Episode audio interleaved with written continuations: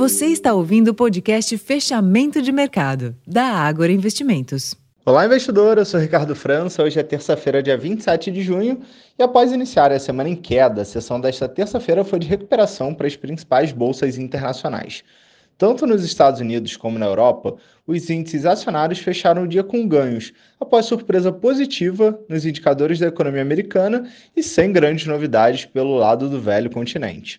Nesta madrugada, o contrato futuro mais negociado do minério de ferro em Dalian, na China, fechou em forte alta de 4,1%, sendo negociado na casa dos 114 dólares por tonelada, em um movimento suportado pela redução do estoque da commodity nos portos chineses, australianos e também brasileiros.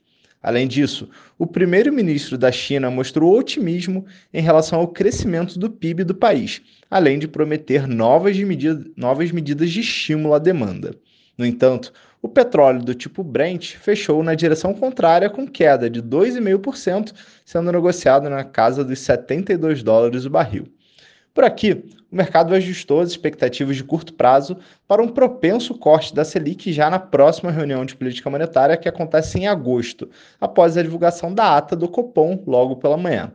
O documento deixou a percepção de que o Bacen está na iminência de iniciar o ciclo de baixa, desde que haja continuidade na melhora da inflação e também das expectativas. Também pela manhã, o IPCA 15 apresentou leve alta mensal de 0,04%, muito próximo das estimativas, com a desinflação mais lenta dos núcleos, sinalizando que o desafio inflacionário ainda não acabou.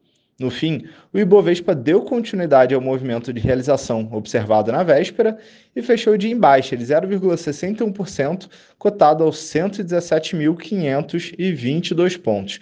O giro financeiro da sessão foi forte, somou 41 bilhões de reais.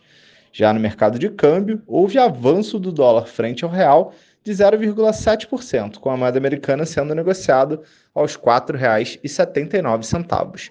Esses foram os destaques da sessão dessa terça-feira. Eu vou ficando por aqui, desejo a todos uma excelente noite e até amanhã.